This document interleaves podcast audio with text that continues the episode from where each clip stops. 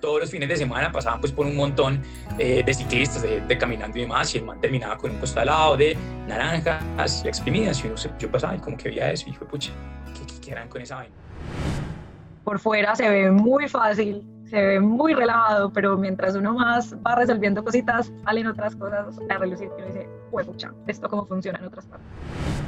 Son una tecnología de gestión de residuos sólidos mucho mejor que el vertedero a cielo abierto la relación de los bosques con la electricidad que consumimos en nuestros hogares está explicada gracias al agua.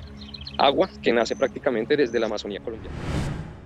Este problema yo te lo resuelvo, pero ustedes encárguense de hacer los mejores zapatos. Nosotros vamos a hacer que la energía que ustedes consuman sea limpia.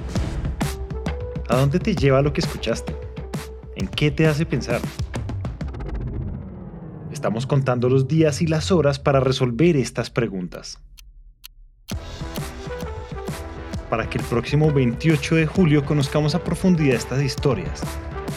Historias que nos permitirán vivir y entender la transición energética como no lo hicimos antes. Empresas, personas y situaciones en las que todos somos cómplices y protagonistas. Esta vez las soluciones también son nuestras acciones e interacciones con el mundo que nos rodea.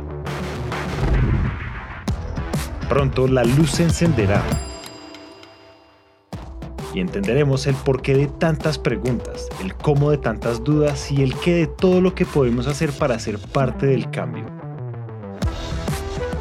Un cambio que nos regalará a todos muchos más años de vida aquí, muchos más años de los que pensamos. Ahora lo saben, tenemos una cita pendiente el próximo 28 de julio. Nos encontramos entre grandes historias y episodios inspiradores.